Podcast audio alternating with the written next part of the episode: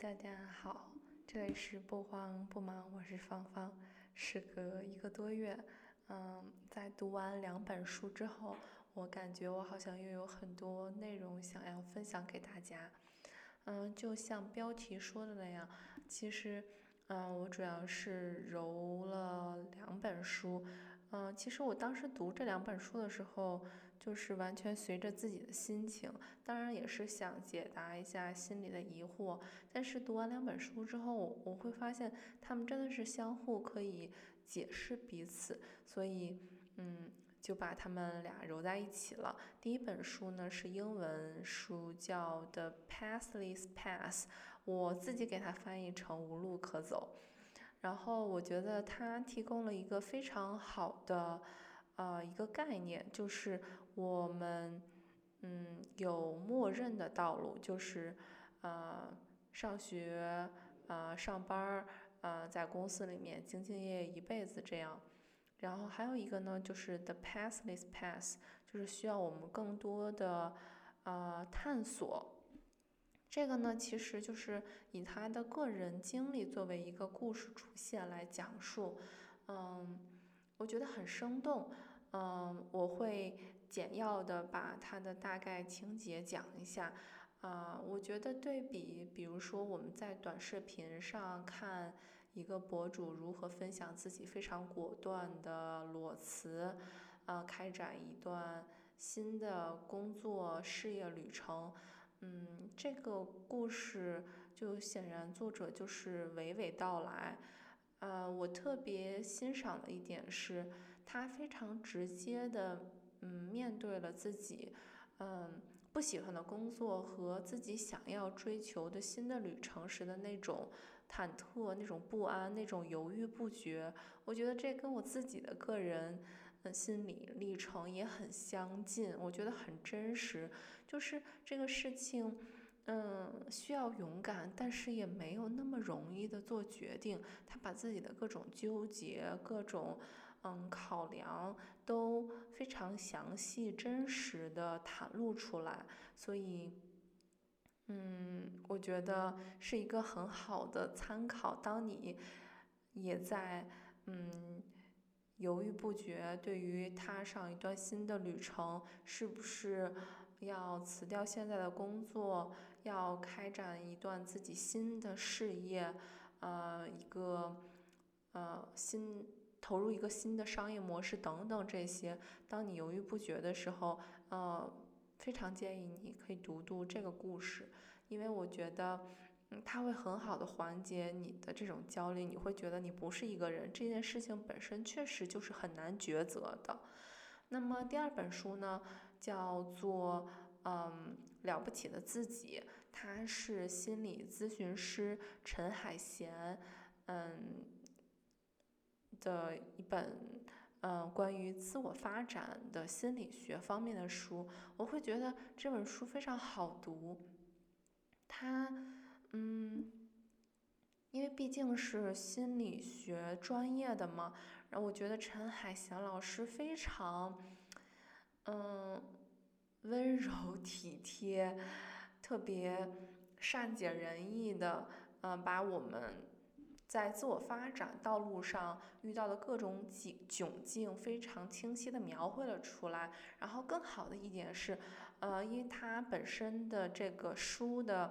啊，安排就是非常的好读，呃，你可以顺着读，也可以，呃，我觉得当做一本工具书，读完之后，当你在实际生活、工作、学习当中有任何问题，你都可以到相应的章节去看一下，再重新看一下啊那个章节，然后找到自己的一个可以治愈自己的工具，可以重新，嗯。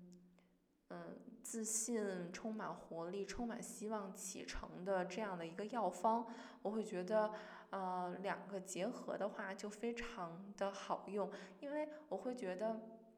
读完第一本书之后，我会觉得，嗯，这是一个很好的故事，给我很大的启发。但是真正放到自己身上，我又觉得我的处境跟第一本书作者的处境又不完全一样。嗯，我要开始一段新的尝试之前，我还是很犹豫不决，觉得什么都没准备好，也还是有很多忐忑。这个时候，就是读完第二本书之后，我会觉得，嗯，我随时可以找到解释我这种焦虑、忐忑的这种形容，这种非常准确到位的。这种描述，还有为什么会这样，我应该怎么做？嗯，我觉得是非常好的一本工具书。这里面的工具书是一个褒义的含义，所以我会觉得会常读常新吧。所以，嗯，我就嗯直接进入主题了。我先大概的。嗯，讲述一下第一本书主人公的经历吧，就是《The Pathless Path》上，我觉得它提供了一个非常好的嗯名词概念，两个名词概念，一个是它叫 Default Path，就是我们以后在在这个博客里就暂时把它翻译成默认道路，还有一个 The Pathless Path，就是后来作者走上了这种。嗯，自由职业者的道路，当然也不仅限于此，就是那种不是默认的道路的其他道路，就是 the pathless path。嗯，作者本身他也是美国的小镇做题家，一路走来各种 hack the system，然后成绩也很好，也去了很好的大学，然后毕业之后进入到了。有这种名企光环的咨询公司，自己成了一个咨询师。然而他发现，嗯，工作当中他的嗯感受和他自己信自己信仰的那种价值或者自己呃 value 的东西有点南辕北辙，就很别扭的一种状态。也是因为自己身体出了。呃，一点小故障，生了一场病，断断续续，其实让他不得不在非常忙碌的工作中抽离出来。然后那段时间也是为了缓解病痛，他就开始了网上的写作。嗯，他自己得到了很多正向的反馈，同时也通过这种就是呃网上的这种写作，治愈了自己当时非常。痛苦的内心，因为自己一方面又想去工作，不然的话会觉得啊自己的这种社会身份就是好像有点丧失了，在没有工作的状态下。另外一方面又真的呃病痛让他很难受，希望自己赶紧好起来。就是所有的这些痛苦，嗯，在他进行创作的过程当中都有或多或少的有一些缓解，所以他非常享受这个过程。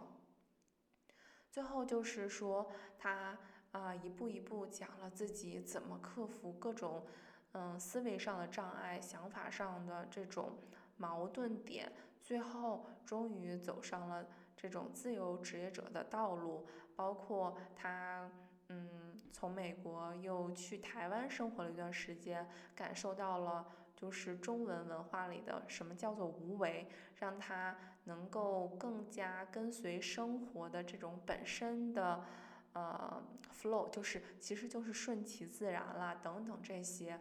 嗯，就是这样的一个故事。嗯，我读完之后感觉，嗯，就是好像跟他走了一遍这种，嗯，如何从默认道路走上这种。属于自己的专属道路的这样的一个过程，嗯，接下来呢，我就会结合《了不起的自己》里面，就是陈海祥老师他的那些心理学的一些知识，呃，再结合这个《无路可走》这本书《The Pathless Path》上，嗯，来有一个类似于问题和回答的这种形式，因为其实读完书之后。呃，我还是会觉得有一些我自己的问题，嗯，我需要用自己的语言来重新描述一遍，然后整理一下。所以我我我会想这样的问题和答案，就是我自己的答案，可能分享出来也会给大家一些启发。那我们就从类似大概的时间线上开始走，就是。我相信每个人可能都经历过这样的一种感受，就觉得自己好像人生卡住了。尤其是大多数的我们，其实都是走在默认的道路上，就是从小，呃，循规蹈矩，呃，上学，啊，毕业，找工作，上班，然后结婚等等，然后可能会在自己的专业的这个工作道路上勤勤恳恳的干一辈子。但是你好像又觉得好像少了一点什么，就觉得这样的人生一点都不尽兴，甚至可能不仅是不尽兴，其实自己有的时候还挺痛苦的，觉得自己好像尽管是那个专业的，但是好像又不属于那里，就是在这个条默认道路上。找不到自己的位置和角色的那种感觉，或者说你知道自己的角色，但你这个角色不喜欢，就是这样的一个窘境，一种卡住了的状态。那是为什么呢？就是结合这两本书，我给的解释是，就是。这显然就是一种人生意义感的丧失。那人生的意义感又来自于哪儿呢？其实是我们自己给自己编写的一个故事，在大脑里结合你的过去、现在，可还有可能对未来的畅想。你希望自己，呃，经历的一生，就是你自己是这部剧的编剧，你也是这部剧的演员，你还是导演，你也是写剧本的那个人。就是你希望自己的，呃，一生是一个好的故事，这其实是每个人的一种诉求。然后另外一个就是说，呃，关于那个角色，我目前工作当中默认道路上，或者甚至在这种家庭生活中的角色，我不喜欢。所谓我们会觉得。就是这个，好像我人生只有一种角色。其实我也有这种疑惑，就是我会发现，我在不同的朋友或者不同的人、不同的环境场合所表现的自我非常不一样。我之前还会对自己产生疑问，会觉得，嗯，自己怎么有点像变色龙呢？为什么不是很一致呢？为什么不能把最真实的自己表现出来呢？为什么好像？在工作当中，就是，呃，那个样子，感觉不是很灵光的样子。然后在自己的生活当中，其实很对很多东西想的也挺通透的。然后在能让我感觉非常亲近、舒服的家人朋友面前，就是我又是可以是很活泼的样子。但是在一些人面前，我可能又不想说话，我会觉得啊，自己是不是有点。为什么会这么不一样？为什么到底哪个才是真实的自我呢？但是，嗯，读完了《了不起的自己》之后，我了解到的是，其实每一个，呃，不同的这种状态下，都是真实的自我。就是自我，它不是一个静止的状态，它不是一个结果，它是和现实的互动过程中不断的变化的，嗯。就是所以说，我在不同人面前展现出来的样子，不是因为我是变色龙，而是因为，呃，跟不同的人、不同的关系，这种一种关系就会催生出一个我自己的一个侧面，所有的这些侧面都是我。那么，就是回到关于，呃，为什么我在默认道路上会有一种卡住了的状态，就是因为。默认道路上，它的互动形式是固定的，角色也是固定的，所以生长出来的那个自我就是单一的和有限的。比如说，如果我一直做工程师这个角色，我可能就会觉得，我可能一辈子都是穿着 T 恤、牛仔裤，背着电脑去上班儿，呃，偶尔开个会，跟同事有讨论，然后再敲敲代码，嗯，就是。我会觉得就是一眼望到头，没有什么让我特别惊喜、特别激动的。就是你说这个是可以忍受的吗？当然，因为目前的团队、老板、同事觉得，我觉得都还不错。但是你说如果一辈子都这样了，我会觉得遗憾吗？也是当然，不仅是遗憾，是会很后悔自己一辈子就这样过了。那所以为什么我会可能不仅仅是我？就很多人都会对这种 the pathless path，就是会非常向往，就是想做一点自己喜欢的不一样的事情。那就是因为在这条 the pathless path 上，我们的选择是多元的。我们今天可以选 A，明天可以选 B，就看哪个更适合自己，而且这个选择是自主的。就是因为我们会觉得在默认道路上。嗯，我学这个专业的，我就去上那个班儿。但是在 the the pathless path 上，我会觉得，嗯，我想尝试一下这个。那么如果是风险成本可控的，我就可以尝试一下。不合适，我再换别的。就是在和不同的环境人群的互动过程中，我们可以生长出很多不同的自己。呃，也就是它会更丰富。就是好像。嗯，这么说吧，就是谁不想一辈子活成十辈子的样子呢？对不对？但是这样的诉求在默认道路上是很难完成的，就只有在 the pathless path 上才能发展出一个可以一直成长、一直进步的自我。所以这也就是为什么大家对这个都非常的向往。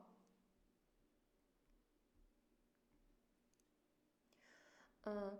同样就是关于关系和角色这一部分，我确实很受陈海霞老师的启发，在《了不起的自己》里面，就是他会说，嗯，从关系的角度讲。嗯，我们在关系中可能会扮演很多的角色，所以自己就有了，所以我们认为的自我就有了很多个可能性。其实什么是个性呢？就是我们在关系中习惯扮演的角色。所以角色既是限制，它也是改变的方法。如果我们把自己固定在某个角色中时间太长了，那么这个角色所规定的言行举止就会变成你个性的一部分。久而久之，我们可能就忘了自己还有其他的可能性，而自我的发展也就很难有进一步的改变。这就是，嗯，我们在默认道路上很难跳脱出来的牢笼。相反，在呃，the pathless path 上，我们可以尝试不同的角色，发展自己的很多面，自己自我也就可以得到更好的发展。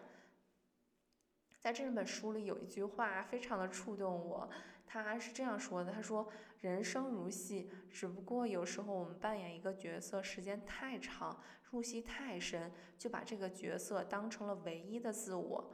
嗯，就是我看到这一句的时候，我就非常想尝试一下不同的自我，因为我们那种卡住了的状态，其实就是把自己生生的框进一个角色里那种。状态，所以你就很拧巴，很不自在，因为你要把非常生动的自己的，呃，要割去一部分，才能够适应进那个默认路上那个所谓工作的那个模子，你才能把自己嵌进去。然而，如果你一直在这样的状态下，你就以为你只能是那个模子，你只能是那一个样子。这个是从呃角色的角度和自我成长的角度来解释，我们很有可能在默认道路上卡住了的状态。还有一种状态就是更加的拧巴，就不是自我卡住了，而是你自己根本就没 办法把自己生生的嵌进去那个模子。因为为什么呢？就是你会觉得。在这个条道路上，在这个自己身处的这个环境、这个系统，你就觉得看不到希望，觉得特别没劲。这就是可能举个例子，比如说你在这个公司，老板什么的也挺好的，但是你没有什么升职的欲望，然后你觉得反正一直干也就这样了，就是这种蔫儿蔫儿的状态，就是这样是一个。形容，但是理性分析的原因，我觉得可能是因为在你这个默认的道路，在这个系统里，它的价值观和你内心深处所向往的那个理念，它不是兼容的，你没办法，甚至把自己的一部分割掉嵌进去，你就怎么嵌你都嵌不进去，呃，所以你就是会是一个特别拧巴，但是又好像丧丧的这样的一个状态。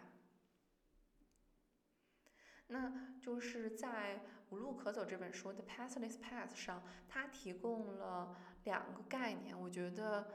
能够非常好的解释我们的这种嗯嵌不进去的状态。嗯，他提了一个什么叫天真？天真就是嗯对什么都充满希望，但没有这种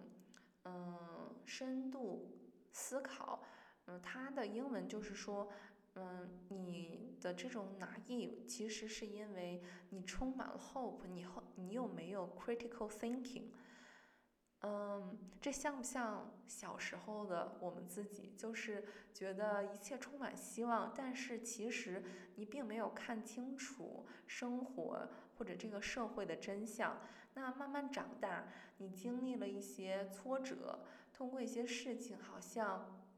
亲身经历了，知道了这个世界是怎么运作的，感受到了这个世界的棱角，然后自己可能也会被这个棱角扎伤。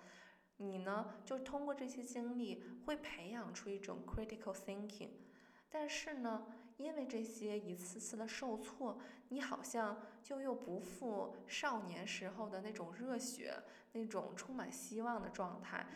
这个呃，它的形容用的单词呢，就是 cynicism，就是犬儒主义，就是可能我们都背过的一个这样一单词，就是 cynical。嗯，其实我会觉得人长大成年的过程就是这样一个从天真到犬儒主义的过程，但是，嗯，《The Pathless Path》作者他提倡的呢，就是那种。之前我们也在别的文章中看到过的那种真正的英雄主义，就是在看清了生活的真相之后，依然带着信念去热爱它。就是我们确实要保持 critical thinking，但是这种 cynical 不会让我们更积极的参与到生活中。我们还是要要对生活有希望。但你这时候可能我也会问。我都看清楚了世界的棱角和和就是我们一些小时候信念的坍塌，我怎么还能对他充满希望呢？就是。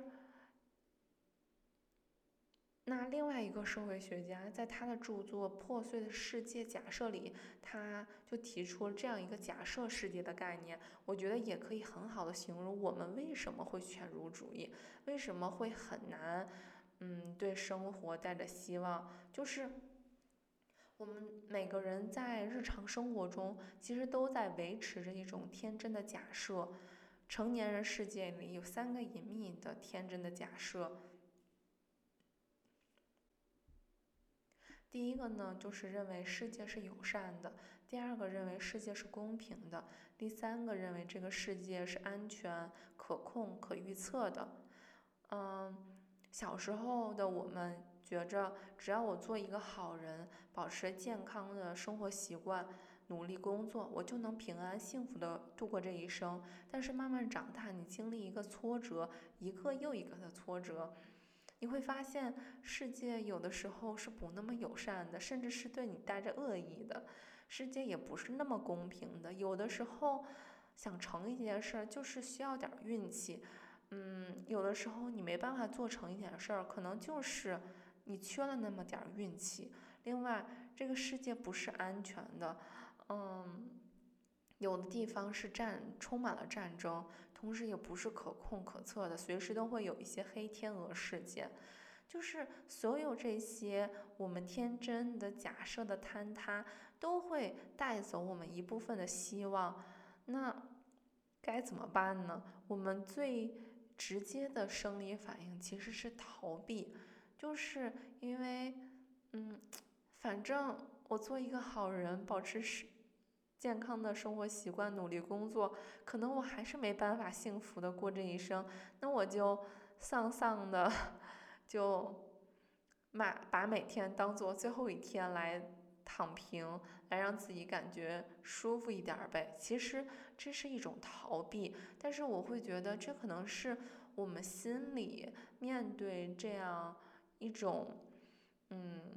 变化，尤其是这种剧烈的就很难接受的变化的时候，一个真实的生理反应，出于保护自己的这样的目的，它会呈现出来的一种状态。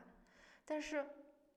这种逃避确实可以帮助我们逃离那些有毒的环境，就好像，嗯，你对现在的老板团队不满意，你会觉得周围的人都有毒，嗯，这样的小的。就是社交环境，你觉得非常不舒服，那你确实是可以逃离这些所谓 toxic people 的，这确实也是非常重要的一步。但是仅仅有逃离是不够的，逃离只能帮我们摆脱那个有毒的环境，但是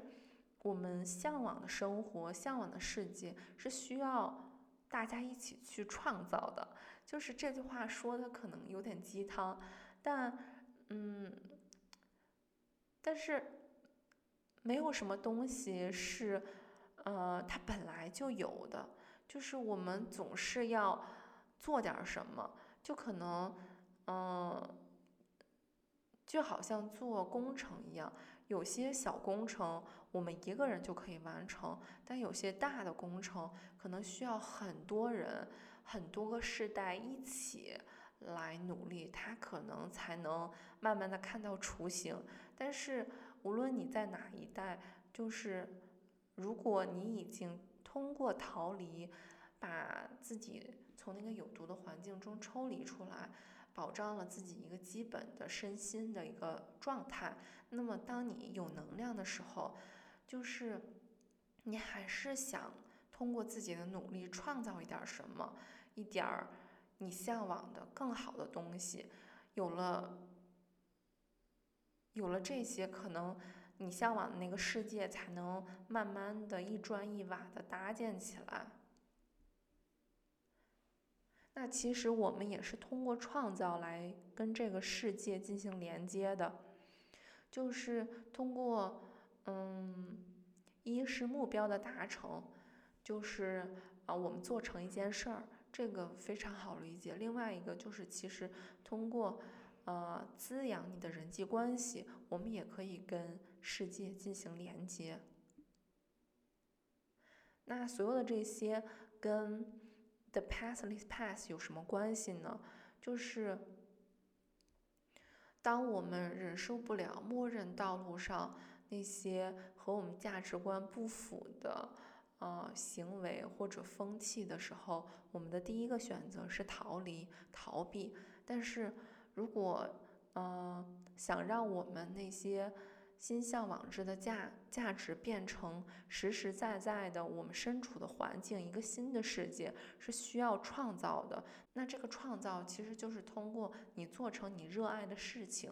你嗯和你热爱的人待在一起。这样来慢慢的一点一点搭建的，这些都是会在 the pathless path 上发生的故事。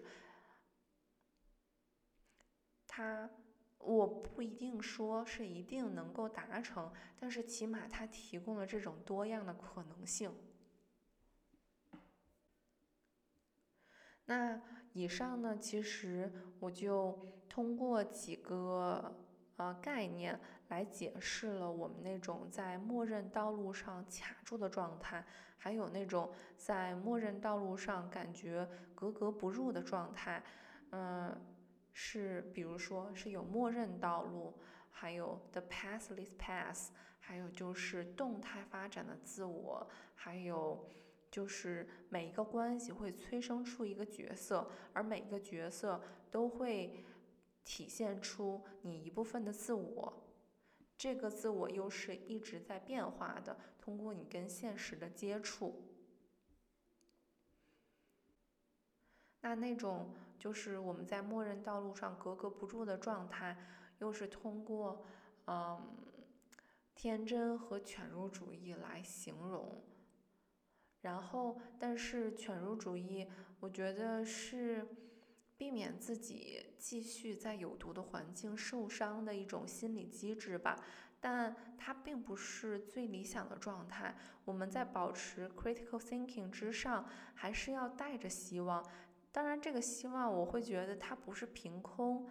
嗯，生出来的，它是通过我们实实在在的创造而滋养出来的。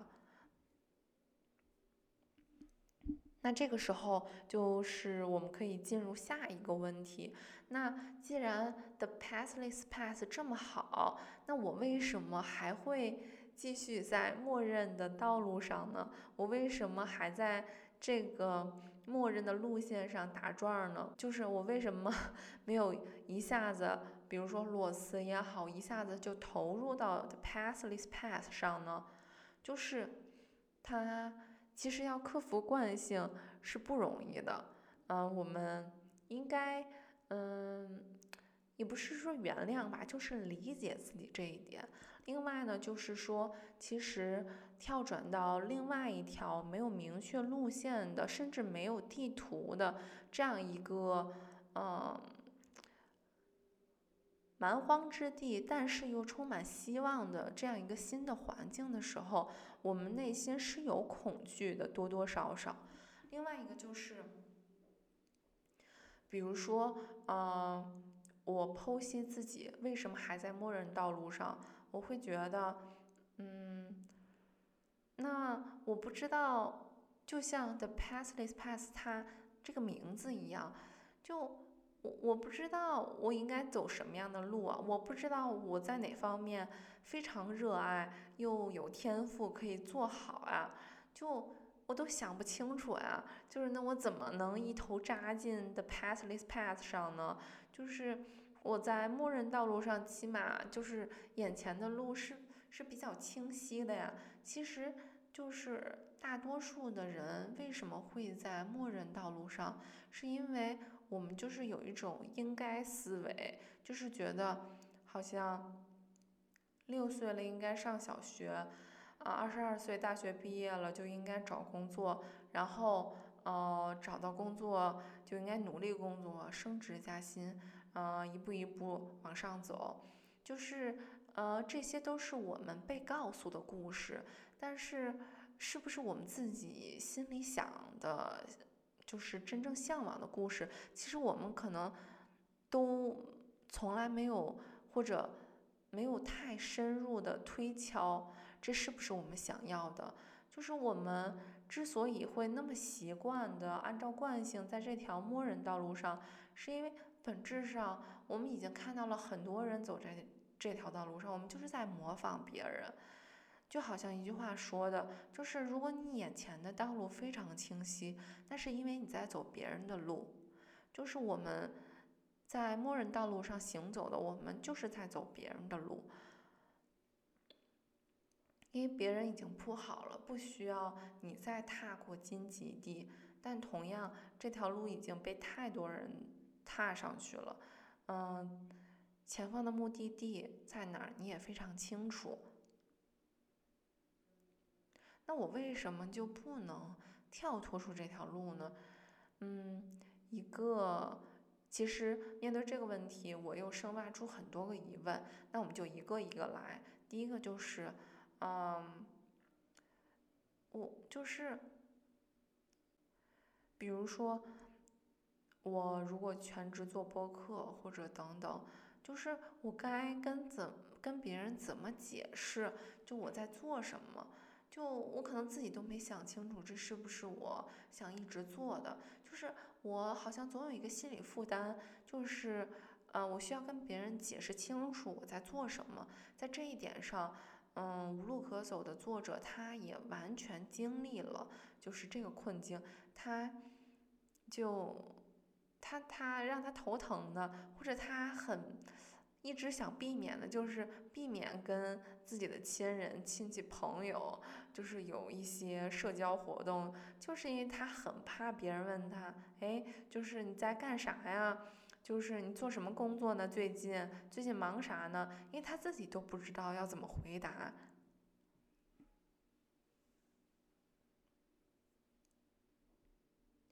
但是其实你转念一想，你又会觉得，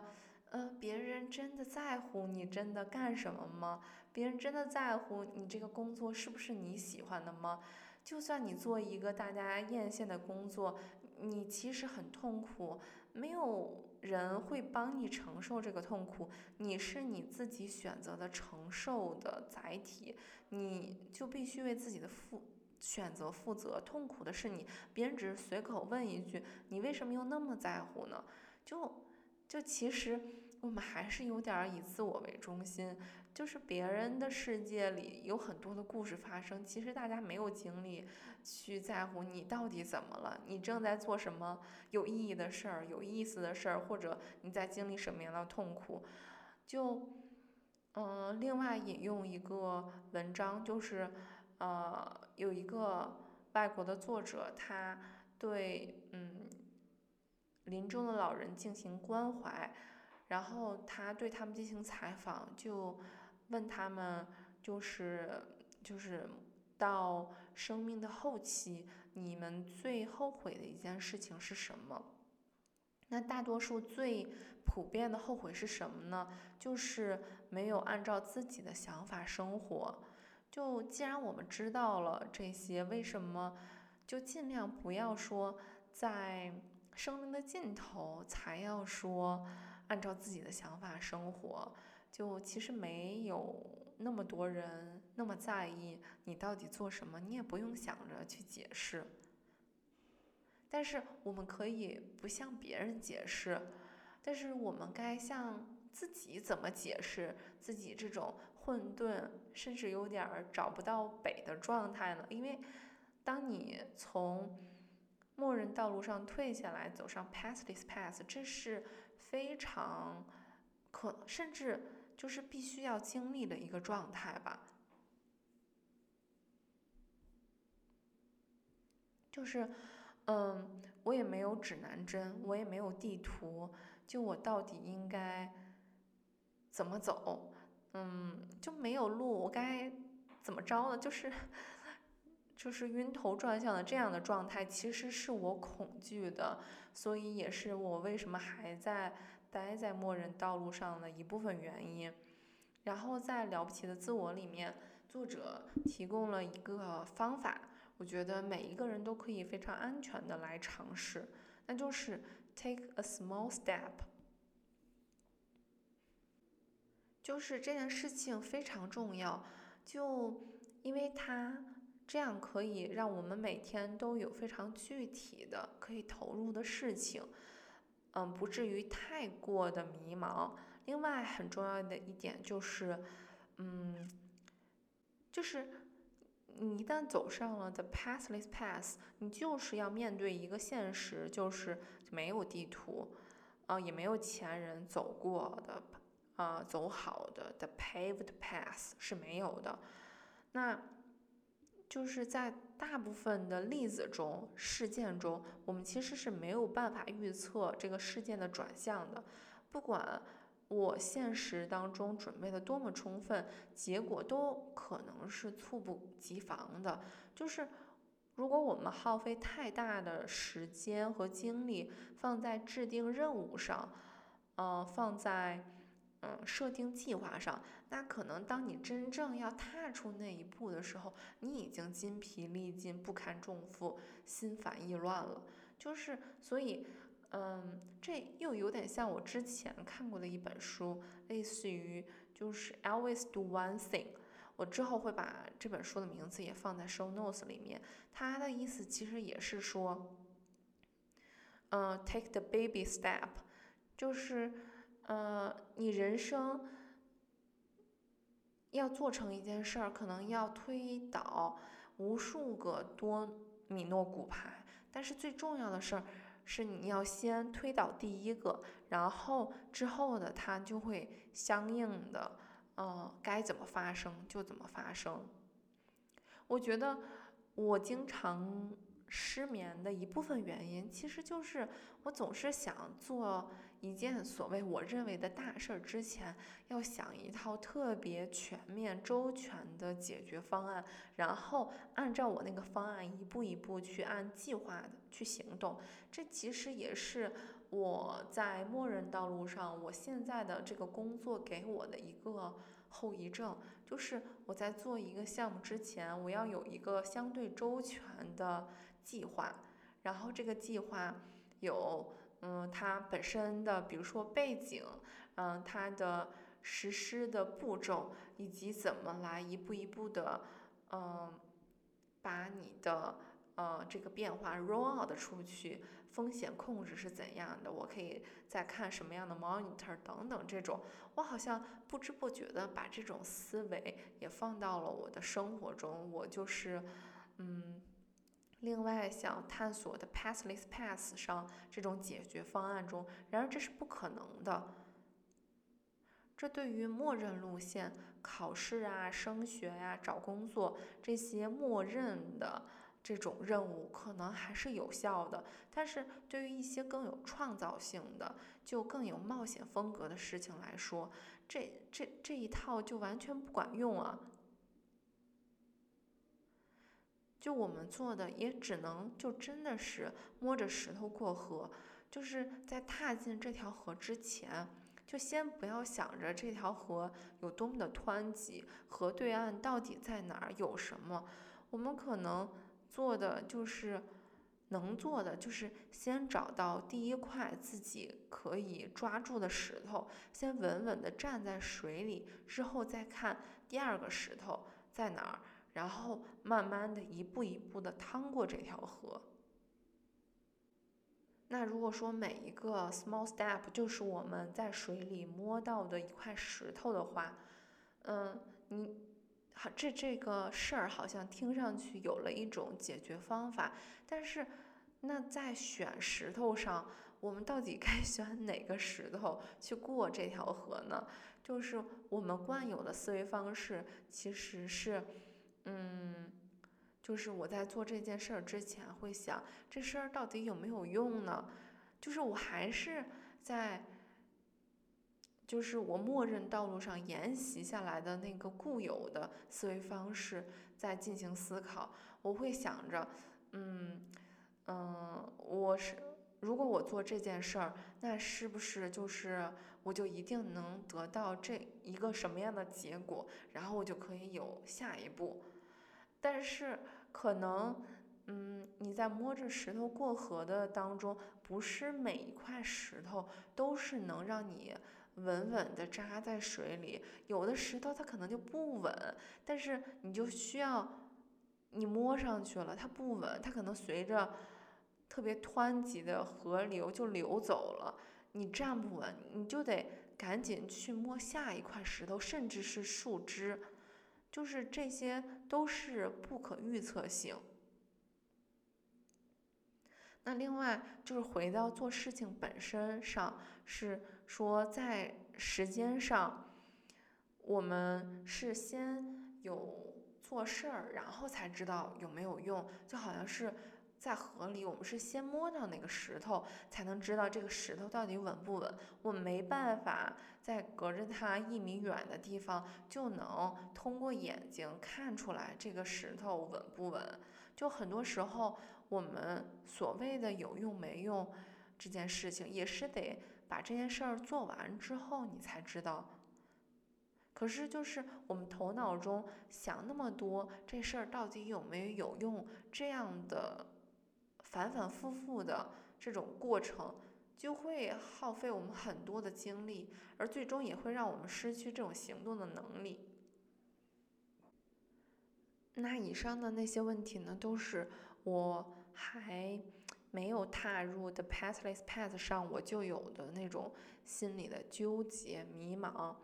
嗯，一种。我尽可能用具体的语言来描述，但还是非常模糊的这种感觉，这种还没有对于未发生事情的一种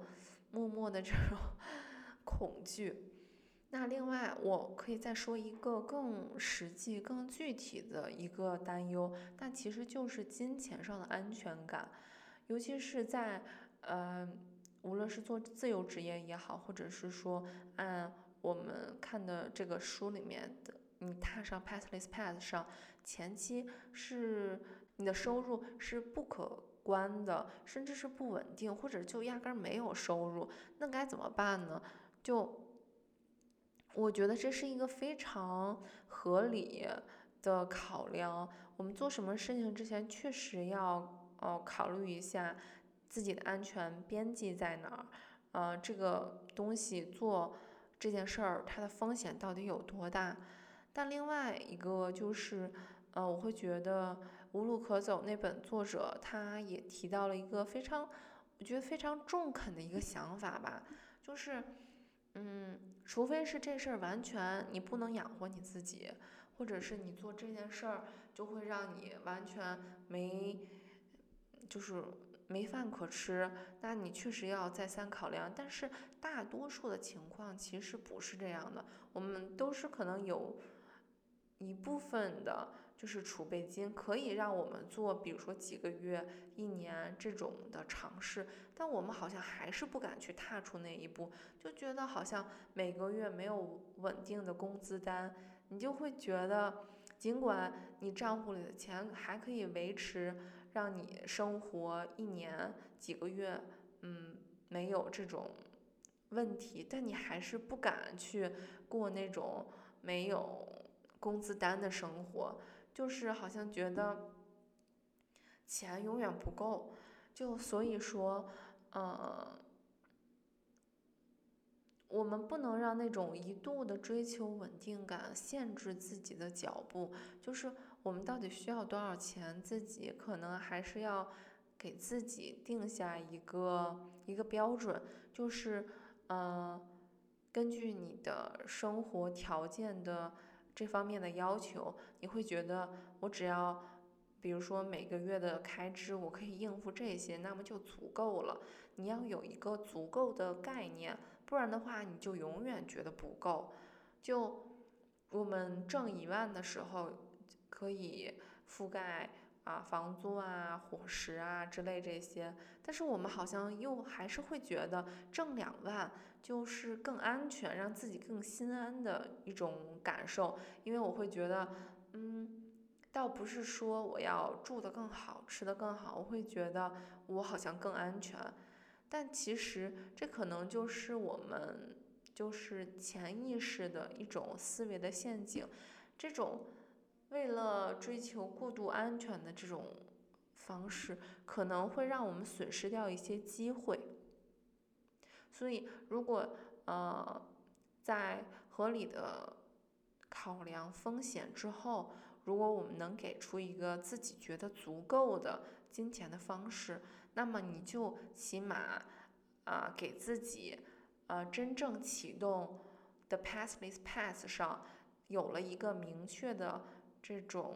小目标，可以先达成，然后达成了这个，比如说我赚到了。我认为足够的第一桶金可以支持我，呃，做我想做的事情，嗯，甚至无所事事一年，那么我就可以踏出那一步。就是我总要根据我的生活做出那样一个足够的定义。另外，其实关于金钱，就是我们一直在工作，呃，就算，嗯。我们的储备可以覆盖我们接下来一年的支出，我们还是，嗯，感觉无法停下来，是因为其实我们的这种看起来的工作努力，其实是出于一种恐惧，恐惧一种总也不够了的感觉。但是，嗯，作者在无路可走当中提到，当他踏上的 pathless path 上。做自己真正喜欢做的事情的时候，他会觉得那是出于爱，因为是出于喜爱，所以他好像觉得自己有源源不断的动力去把自己脑子里的那个构思、那个念头变成一个具体的呃一个现实，就是。看到那儿的时候，我好像就突然理解了为什么人们总是说，当你做喜欢的事情的时候，你就是有源源不断的动力。为什么人要有梦想？为什么人要做自己喜欢的事情？因为这种，嗯，你对他持续不断的爱就是一种动力，就是一种动能。就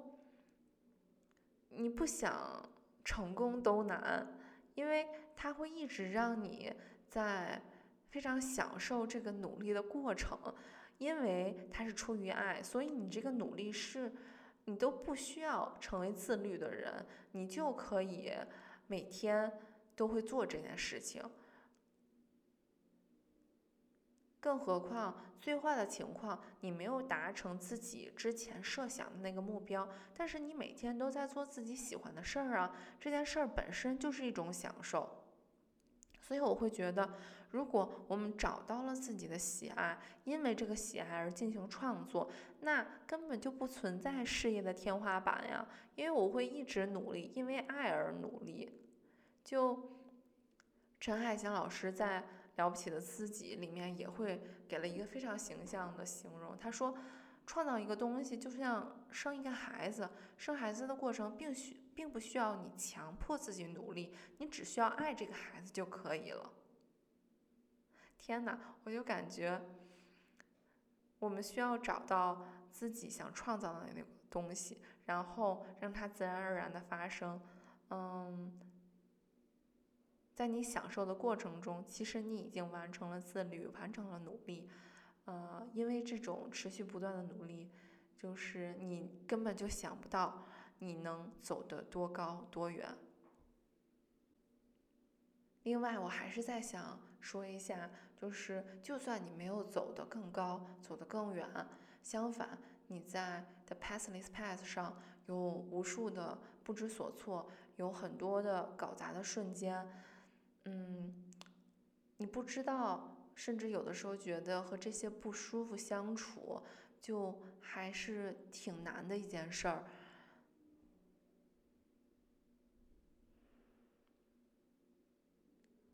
但是我想说，嗯，这也取决于你自己怎么解释自己的生活，自己怎么解释自己的故事。你是更在意我一定要达成的那个目标，觉得。嗯，如果我没达成那个目标，就是失败的，还是说你其实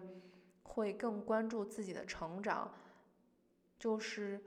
呃，哪怕有搞砸的事情，有那些很难的困难，但是就是因为这些，呃，各种各样的场景，练就了自己的一身本领，激发出。你自我的不同的侧面，那所有的这些都让你看到了一个更加丰富的自己，你的生活也更加的精彩。就是如果以这样的一个成长型的思维来看待这个在 pathless path 上所经历的所有的挫折，是不是我们就会更加豁达一些？那最后说了这么多，嗯。我想以就是我非常喜欢的一句王小波写给李银河的信里的话来结束，嗯，这期节目就是人生最后烟消云散，什么都不会留下，但在消失之前，我们要让一切先发生。希望你听了这期节目，读了《无路可走》，读了《了不起的自己》之后，找到。可以跨越到 the pathless path 上的力量，嗯，其实退一万步讲，嗯，当你如果想清楚自己是 enjoy 的 default path 的时候，也没有问题，因为，呃，其实作者也说了，不是每个人都一定要走向 pathless path 上。他写这部书的原因之一。也是想告诉大家，除了默认道路，还有一万种选择。那这期的节目就这样，呃，欢迎留言告诉我你的感受，还有你的想法，大家可以线下继续交流。那我们就先这样，拜拜，下期见。